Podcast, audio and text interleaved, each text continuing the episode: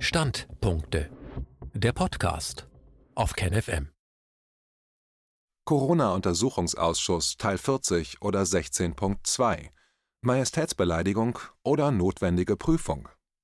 Ein Standpunkt von Jochen Mitschka.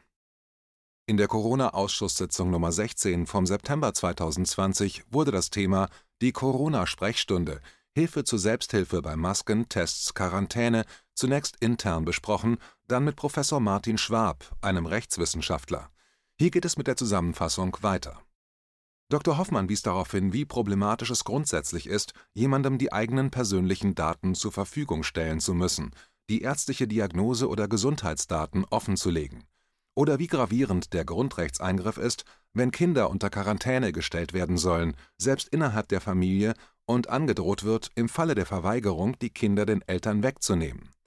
Er wies darauf hin, dass es eine Wesentlichkeitstheorie in der Justiz gibt, welche verhindert, dass solche wesentlichen Grundrechtseingriffe auf Basis einer allgemeinen Ermächtigungsgrundlage erfolgen können. Er erklärte dann, welche Grundrechte das Wegnehmen der Kinder aus der Familie ohne ein explizites Gesetz verhindern. Die Prüfung der Angemessenheit wäre die allerletzte Prüfung, zu der man im Moment eigentlich gar nicht kommen würde, weil die grundgesetzlichen Prüfungen schon ganz am Anfang einer Prüfung die Widerrechtlichkeit der Regierungsmaßnahmen deutlich machen würden, was von mehreren Rechtswissenschaftlern außergewöhnlich deutlich ausgeführt wurde. Nun kamen die zwei Gäste zu Wort. Zunächst Professor Martin Schwab. Professor Schwab erzählte, dass ihm Quarantänebescheide von Interessierten zugeleitet wurden. Dabei fiel ihm auf, dass alle Vordrucke waren. Darin stand, dass derjenige, an den der Bescheid gerichtet war, Kontakt mit einem Infizierten gehabt hätte, weshalb ihm eine häusliche Absonderung für 14 Tage auferlegt wurde. Manchmal wurde dies ergänzt durch die Auflage, zweimal täglich Fieber zu messen und Tagebuch zu führen. Auffällig wäre, dass nichts über die Risikobewertung ausgeführt wurde.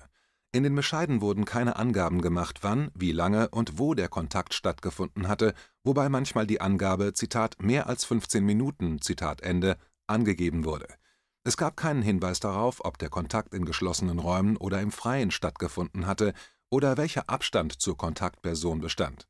Da diese Angaben angeblich großen Einfluss auf das Infektionsrisiko haben, so Schwab, müssten sie doch auch erwähnt werden. Das wäre umso seltsamer, da bei allen Bescheiden auf ein Urteil des Bundesverwaltungsgerichts vom 22. März 2012 Bezug genommen wurde in dem Urteil wurde dem Lieferanten eines Schulcaterings verboten, das Schulgelände zu betreten, weil ein Masernfall in der Schule aufgetreten war. Diese Entscheidung war in zweiter Instanz widerrufen worden und in dritter Instanz wurde das Urteil bestätigt, hatte aber keinen Bestand, weil bei genauerer Betrachtung des § 30 Infektionsschutzgesetzes festgestellt wurde, dass von Maßnahmen Betroffene immer Menschen sind, von welchen ein Risiko ausgeht also Träger von Krankheitserregern oder solche, die man verdächtigt, Krankheitserreger verbreiten zu können. Das letzte Urteil besagt daher, dass es wahrscheinlich sein muss, dass der Betroffene einen Erreger aufgenommen hat. Es reicht nicht aus, dass das nicht ausgeschlossen werden kann. Professor Schwab wies dann darauf hin, dass natürlich die Gründlichkeit der Ermittlung des Tatbestandes davon abhängt, wie groß der Grundrechtseingriff ist. Es ist ein großer Unterschied, ob ich einem Lieferanten verbiete, sein Essen auszuliefern, oder ob ich jemanden zwei Wochen lang zu Hause einsperre. Derjenige darf noch nicht einmal zum Briefkasten gehen, um einen Eilantrag gegen die Maßnahme bei Gericht einzureichen. Deshalb hätte die Behörde eine Amtsaufklärungspflicht. Und die Behörde müsse natürlich dem Adressaten mitteilen, was ermittelt wurde, damit dies gerichtlich überprüft werden kann. Wenn das nicht ermittelbar ist, müsste es aus dem Bescheid hervorgehen. Der Adressat hat dann die Möglichkeit, ein Gericht anzurufen, um feststellen zu lassen, ob die Risikoabwägung angemessen ist. Darüber hinaus müsse man natürlich fragen, was für ein Testsystem überhaupt verwendet wurde. Hat dieses Testsystem eine CE-Kennzeichnung? Ist es ein Testsystem, das eine externe Qualitätssicherung im Sinne der Medizinprodukteverordnung durchlaufen hat? Oder war es ein Testsystem, was im Sinne der Medizinprodukteverordnung für den Eigengebrauch hergestellt wurde und wo kann man die Konformitätserklärung einsehen? Dann würde er, wenn er das Ziel einer Quarantäneanordnung wäre, sagen, dass die Aussagekraft eines PCR-Tests von drei Faktoren abhängt. Wie sensitiv ist das Gerät? Also werden auch alle erfasst, welche erfasst werden sollen. Wie spezifisch ist dieses Gerät, also wie groß ist die Wahrscheinlichkeit, dass es zu falsch positiven Ergebnissen kommt, und welche Prävalenz, also von welchem Grad der Durchseuchung gehe man aus? Dann müsse man fragen, wie viele Vervielfältigungszyklen werden denn mit der Polymerase-Kettenreaktion gemacht, denn man wisse, dass bei steigenden Vervielfältigungswerten die Wahrscheinlichkeit steigt, irgendetwas zu finden, nur nicht ein vermehrungsfähiges Virus. Das wären alles Faktoren, die man einbeziehen müsse, wenn es um die Risikobewertung geht, bevor man so gravierend in die Grundrechte eingreift. Es muss festgestellt werden, wie wahrscheinlich es ist, dass man einen Krankheitserreger aufgenommen hat. Wenn die Behörde erklärt, dass dies zu aufwendig wäre, könne man der Behörde antworten, dass sie dann vielleicht für zwei oder drei Tage eine Quarantäne verfügen könne, wenn die Reproduktionsfähigkeit des Erregers nicht festgestellt werden kann. Zitat Ich habe das Gefühl, dass die Schwere des Grundrechtseingriffs von Behörden, die solche Verfügungen aussprechen, dramatisch unterschätzt wird. Zitat Ende. Am 18. März, also am Tag, als erklärt wurde, dass man nun die Wirtschaft des Landes herunterfahren müsse, so Professor Schwab, erschien auch eine Ausarbeitung auf den Seiten des Wissenschaftsministeriums, in der darüber berichtet wurde, dass die Quarantäne wegen Corona auch Angstzustände auslösen würde. Daher müsse man sagen, dass die Quarantäne nicht nur ein Eingriff in das Grundrecht auf körperliche Bewegungsfreiheit ist, sondern sie löse Angstzustände, Schlafstörungen und andere gesundheitliche Beeinträchtigungen aus. Deshalb wäre es auch ein Eingriff in die körperliche Unversehrtheit Dr. Füllmich fragte dann, ob man nicht im Bereich der freiheitsentziehenden Maßnahmen ist, für die man sonst einen richterlichen Beschluss benötigte. Professor Schwab antwortete, dass dies umstritten wäre. Er selbst vertrete die Auffassung, dass Artikel 104 des Grundgesetzes in Hinsicht auf Absatz 3, mit dem die richterliche Genehmigung unverzüglich eingefordert wird, thematisch zutreffend wäre, dass also nicht die strenge Regelung von Absatz 2 mit 48 Stunden zum Tragen käme das würde aber nur etwas bringen, wenn man für die richterliche Überprüfung ein stringentes Prüfprogramm entwerfen würde. Das heißt, es müsse festgelegt werden, was das Gericht überhaupt überprüfen muss, bevor es den Quarantänebescheid bestätigt oder verwirft. Abgesehen von den Fragen, die schon diskutiert wurden, müsste geklärt werden, ob das Gericht die Herausgabe der Abstrichprobe anordnen muss und ob es die Nachsequenzierung der DNA untersagen müsste, weil dies intime persönliche Daten sind, welche einem besonderen Schutz unterliegen Darüber hinaus ist Professor Schwab der Überzeugung, dass die Behörde mitteilen müsste, bei welchem Labor der Test ausgewertet wurde. Dieses juristische Feld wäre aber noch unbearbeitet, weil man die Betroffenen von einem Quarantänebescheid nur als Gefahrenquelle wahrnehmen würde, nicht aber als Schutzobjekt. Dabei ist aber das Leben und die Gesundheit eines Menschen in Quarantäne nicht weniger wert auf eine Frage von Dr. Wodak, ob Kinder in der Schule ohne Zustimmung der Eltern getestet werden dürfen, antwortete Professor Schwab, dass er dies für rechtswidrig halte. Das wäre ein Gefahrerforschungseingriff, der in § 29 Infektionsschutzgesetz geregelt wäre. Es müsse den Eltern mindestens ein Bescheid erteilt werden, dass die Kinder nun getestet werden. Solange der Bescheid nicht bekannt gemacht wurde, dürfe er nicht vollzogen werden. Verwaltungsakte wären erst vollstreckbar, wenn sie wirksam sind und wirksam werden sie erst, wenn sie nach § 42 Absatz 3 des Verwaltungsverfahrensgesetzes Zitat bekannt gemacht wurden. Zitat Ende. Nur dann kann der Betroffene Rechtsmittel einlegen, Widerspruch oder Klage. Und auch wenn das Gesundheitsamt erklärt, dass dies keine aufschiebende Wirkung hat, ergibt sich nur durch dieses Verfahren eine Möglichkeit des Betroffenen, sich gegen den Bescheid juristisch zu wehren er berichtete dann, wie in Aurich das Gesundheitsamt in „ Astronautenanzügen “in die Schule gekommen war und einfach alle zur Untersuchung habe antreten lassen. „ Das geht so nicht. “Den Eltern wäre bis zur Sitzung des Ausschusses nicht bekannt gegeben worden, dass die Kinder getestet werden. Um die Wiederholung dieses rechtswidrigen Vorgehens zu verhindern, gäbe es im Verwaltungsprozessrecht einen Rechtsbehelf, die Fortsetzungsfeststellungsklage unter Umständen könnte man sogar eine Vorbeuge-Unterlassungsklage formulieren. In jedem Fall gibt es rechtliche Möglichkeiten, mit denen die Behörde gezwungen werden kann, keine Testung ohne vorherige Benachrichtigung der Eltern durchzuführen.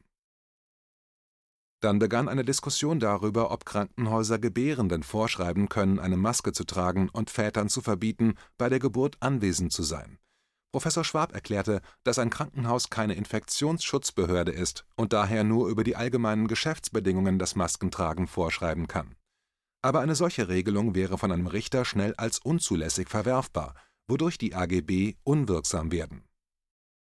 Auch das Verbot der Anwesenheit des Vaters wäre gegen die Zitat mittelbare Drittwirkung der Grundrechte im Privatrechtsverkehr Zitat Ende begründet durch Artikel 6 des Grundgesetzes, nach dem Ehe und Familie unter besonderem Schutz stehen Dr. Wodak erklärte, dass Krankenhäuser Hygienepläne vorlegen müssen, die dann von den Aufsichtsbehörden genehmigt werden. Darin wäre bisher nichts von Masken für Gebärende und Verbot von Vätern gesagt worden. Er fragte, ob sich denn die Krankenhäuser so einfach über genehmigte Hygienepläne hinwegsetzen können. Professor Schwab antwortete nur indirekt, indem er sagte, dass die Verwendung von rechtswidrigen AGBs verboten ist. Das Krankenhaus ist keine Behörde, sondern stehe rechtlich auf Augenhöhe mit dem Patienten. Natürlich kann das Krankenhaus die Geburtsbegleitung verweigern, allerdings nur, insofern dadurch keine Gefahr für die werdende Mutter entsteht. Ansonsten könne ein Krankenhausträger sehr schnell für die eventuellen negativen Folgen verantwortlich gemacht werden. Es folgte eine längere Erklärung darüber, die wiederholte, welche Auswirkungen die Unterdrückung eines Virus durch eine Impfung für andere Viren hat, die dadurch in ihrer Verbreitung unterstützt werden Viviane Fischer fragte dann, wie es rechtlich zu beurteilen ist, wenn Krankenhäuser grundsätzlich verlangen, einen Corona-Test durchzuführen, bevor sie eine Behandlung, egal welcher Art, durchführen. Professor Schwab war der Meinung, dass man hier im Vorfeld des Vertragsschlusses ist. Das Krankenhaus verlangt einen Test, ohne diesen es keinen Vertrag mit dem Patienten schließen will. Grundsätzlich, so Professor Schwab, unterliegen solche Bedingungen auch der Kontrolle, denn die Krankenhäuser haben einen öffentlichen Versorgungsauftrag. Sie sind nicht hundertprozentig frei in der Entscheidung, ob sie jemanden behandeln oder nicht. Da der Fall im Gesetz nicht explizit angesprochen wird, ginge es um die Frage, ob der Patient entgegen den Grundsätzen von Treu und Glauben hier unangemessen benachteiligt wird. Dies hänge von einer Interessensabwägung ab. Der Krankenhausträger wird sagen, er müsse seine Mitarbeiter und Patienten schützen. Der Patient wird sagen, dass er auf Behandlung angewiesen ist, er habe keine Symptome, worauf der Krankenhausträger erklären wird, dass man viel von asymptomatischer Übertragung lesen würde. Insofern würde eine solche Klausel nicht die AGB unwirksam machen, aber sie müsste an Bedingungen geknüpft werden. Die Abstrichprobe müsste an den Patienten herausgegeben werden, und das Krankenhaus müsste sich verpflichten, die Sequenzierung der DNA zu unterlassen. Schließlich enthalten diese die kompletten Erbinformationen des Patienten und es müssten Schutzmaßnahmen vorhanden sein, welche den Patienten vor einer uneingewilligten Nutzung der Daten schützen. Und natürlich würde man auch erwarten zu erfahren, welches Testsystem verwendet wurde, welche Sensitivität und Spezifität anzunehmen ist. Die Zulässigkeit von solchen Bedingungen wäre nach Meinung von Professor Schwab also abhängig davon, dass jeglicher Missbrauch, die Erbinformationen des Patienten betreffend, ausgeschlossen ist und mitgeteilt wird, auf welcher Grundlage getestet wird man könne den Krankenhäusern aber nicht ohne weiteres das berechtigte Interesse absprechen, die Tests durchführen zu wollen, um das Einschleppen von Krankheitserregern zu verhindern. Dr. Wodak wies dann darauf hin, was die Tests für die Notfallversorgung von Patienten bedeuten. Da sind 25 Millionen Fälle in der Notaufnahme im Jahr, die ambulant versorgt werden. Davon waren 10 Prozent lebensbedrohlich erkrankt. Insgesamt sind es 18,6 Prozent der Versicherten oder 7,5 Millionen Patienten, die pro Jahr behandelt werden. Er wies darauf hin, dass im Krankenhaus die Pneumonien eine große Rolle spielen würden, gegen die es keine Impfung gibt, und fragte, warum bei der Gefährlichkeit derselben nicht auch hierfür ein Eingangstest verlangt wird. Professor Schwab erklärte das Problem, dass sich ein Krankenhaus natürlich auch verpflichtet fühlt, auf das Unsicherheitsgefühl der Menschen Rücksicht zu nehmen und die Menschen wären durch die Panikmeldungen verunsichert und traumatisiert. Und während der Fall der Maskenpflicht für Gebärende klar ist, wäre die rechtliche Situation bei der Testpflicht für Krankenhauspatienten noch nicht eindeutig, denn hier würde vollkommen neues juristisches Neuland betreten und viele Komponenten müssten noch einmal gründlich durchdacht werden. Nosokomiale Infektionen wären meldepflichtig, erklärte Dr. Wodak und führte weiter aus, dass Infektionen, die man im Krankenhaus erworben hat, wozu auch die Covid-19-Fälle gehören würden, weshalb man sie in der Statistik des Robert Koch Institutes finden muss. Da könne man nun sehr gespannt sein, was diese Daten ergeben würden, wobei man bedenken sollte, dass ein Krankenhaus nicht einfach einen positiven Test als Infektion werten darf. Dr. Füllmich wies dann darauf hin, dass die bayerische Staatsregierung behauptet hatte, dass es keine Akten über das Zustandekommen der Infektionsschutzverordnung geben würde was gegen das Rechtsstaatsprinzip verstoße, weil die Maßnahmen dadurch nicht nachvollziehbar sind. Wie es weitergeht. Als nächstes wurde der Rechtsanwalt Dirk Sattelmeier zu strafrechtlich relevanten Themen angehört, sowohl hinsichtlich der Teilnehmer an Demonstrationen als auch in Bezug auf Übergriffe gegen Menschen, die keine Masken trugen KenFM ist crowdfinanziert und unabhängig. Leiste deinen Beitrag zu freier Presse und unterstütze unsere Arbeit finanziell. Wenn du zukünftig keine Beiträge verpassen willst, abonniere den KenFM Newsletter und installiere dir die KenFM App für iPhone und Android. Weitere Informationen auf kenfm.de/support. Hallo Community. In diesem Video möchten wir euch das Thema Bitcoin ans Herz legen. Wir werden euch erklären, was Bitcoins sind, wie man damit bezahlen kann und welche Bedeutung diese Währung für KenFM hat. Viele von euch haben sicher schon von Bitcoin gehört oder nutzen es sogar privat. Wie ihr KenFM mit Bitcoins unterstützen könnt und warum das für uns aktuell sehr wichtig ist, verraten wir euch jetzt. Das ist ein Bitcoin. In Wirklichkeit existiert so ein Bitcoin aber gar nicht. Es gibt ihn nur virtuell im Internet als digitale Währung in einem digitalen Konto. Bitcoin ist eine sogenannte Kryptowährung, die bekannteste weltweit. Man kann damit via Computer oder Smartphone einkaufen, spenden oder sich gegenseitig Bitcoins zuschicken. Bitcoins kann man wie Währungen oder Edelmetalle zum aktuellen Wechselkurs kaufen, verkaufen oder von Freunden zugeschickt bekommen. Einzige Voraussetzung ein E-Wallet, zu Deutsch eine elektronische Geldbörse. Das ist ein Account oder Konto, über das man Bitcoins empfangen oder versenden kann. Wie ihr wisst, nutzen auch wir bei KenFM schon seit ein paar Jahren Bitcoin, damit wir im Notfall auch finanziell unabhängig bleiben können, zum Beispiel von Banken, die uns nicht mehr mögen. Da viele Banken mit unserer Berichterstattung nicht einverstanden sind und nicht im Zusammenhang mit KenFM genannt werden möchten, kam es in den letzten Monaten so weit, dass uns gar keine Bank mehr mag. Weshalb wir leider damit rechnen müssen, vom kompletten IBAN-Zahlungsverkehr ausgeschlossen zu werden. Deshalb der Appell an euch, beschäftigt euch jetzt schon mit der Funktionsweise von Bitcoin, damit ihr uns auch im Notfall trotzdem weiter unterstützen könnt. Alles, was ihr dafür tun müsst, ist, eure bisherige Unterstützung in Euro einfach in Bitcoin an uns zu senden. Dazu legt ihr einfach eine kostenlose E-Wallet an, wandelt einen Betrag eurer Wahl in Bitcoin um und sendet uns diesen an unseren Bitcoin-Account. Den Link findet ihr unter jedem unserer Beiträge sowie unter diesem Video. Alternativ dazu könnt ihr aber auch diesen QR-Code mit eurem Smartphone scannen. Übrigens, eine detaillierte Schritt-für-Schritt-Anleitung haben wir zum Nachlesen für euch schon einmal vorbereitet. Ihr findet sie auf canfm.de/bitcoin. Ob Bitcoin oder Kryptowährungen wirklich die Zukunft des Geldes sind, wissen wir nicht.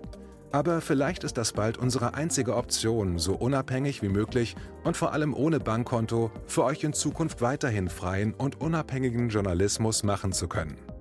Wir hoffen sehr auf eure Unterstützung und sagen jetzt schon tausendmal Danke. Euer Team von KenFM.